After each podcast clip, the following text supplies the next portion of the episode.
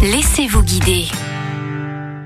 Préparez-vous pour un voyage à travers les continents sans quitter les Yvelines grâce à l'arboretum de Versailles-Chevreloup. Frédéric Achille est responsable du site et nous présente un arboretum aux couleurs de l'hiver. Cet hiver, là, on peut découvrir euh, essentiellement les collections de conifères qui sont très colorées au niveau des feuillages. C'est un peu une spécialité de Chevreloup, les, les conifères. On a tout un secteur qu'on appelle les clairières des conifères où on rencontre diverses espèces de conifères qui sont rangées selon leurs affinités botaniques. Donc, par exemple, vous avez toute la collection des pins, la collection des sapins, la collection des genévriers. Et euh, les conifères sont caractérisés par des feuillages allant du vert foncé à des verts euh, bleutés, des verts argentés. Euh, on a également aussi parmi les variétés horticoles des variétés avec des feuillages dorés. Euh, donc il y a toute une diversité du port des arbres. Donc il y en a qui sont très dressés, d'autres qui sont étalés. il y en a qui ont des feuillages très amples, d'autres des feuillages minuscules. Des arbres de plusieurs continents réunis en un seul lieu. L'idée de l'arboretum, c'est de présenter la diversité des arbres du monde entier. Et bien sûr, ce n'est pas disposé par hasard dans l'arboretum. L'arboretum est un jardin botanique. Donc l'idée de, de l'arboretum, c'est d'avoir une, vision pédagogique de la présentation et pour que le public puisse comprendre euh, la diversité des arbres du monde, euh, tout cela est réparti par secteur. Donc euh, il y a les deux tiers de l'arboretum sont couverts par des secteurs géographiques. Donc nous avons fait effectivement le secteur américain, le secteur européen, le secteur asiatique et d'autres plus petits secteurs pour les régions australes.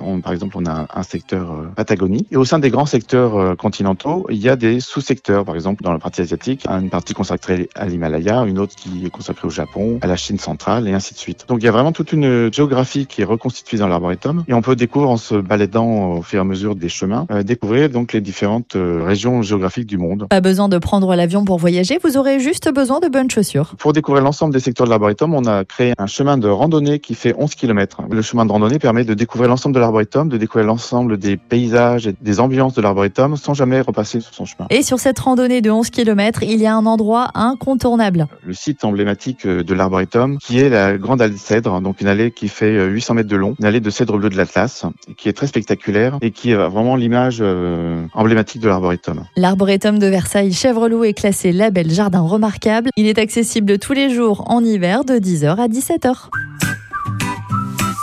Retrouvez toutes les chroniques de Sanef 177 sur sanef177.com.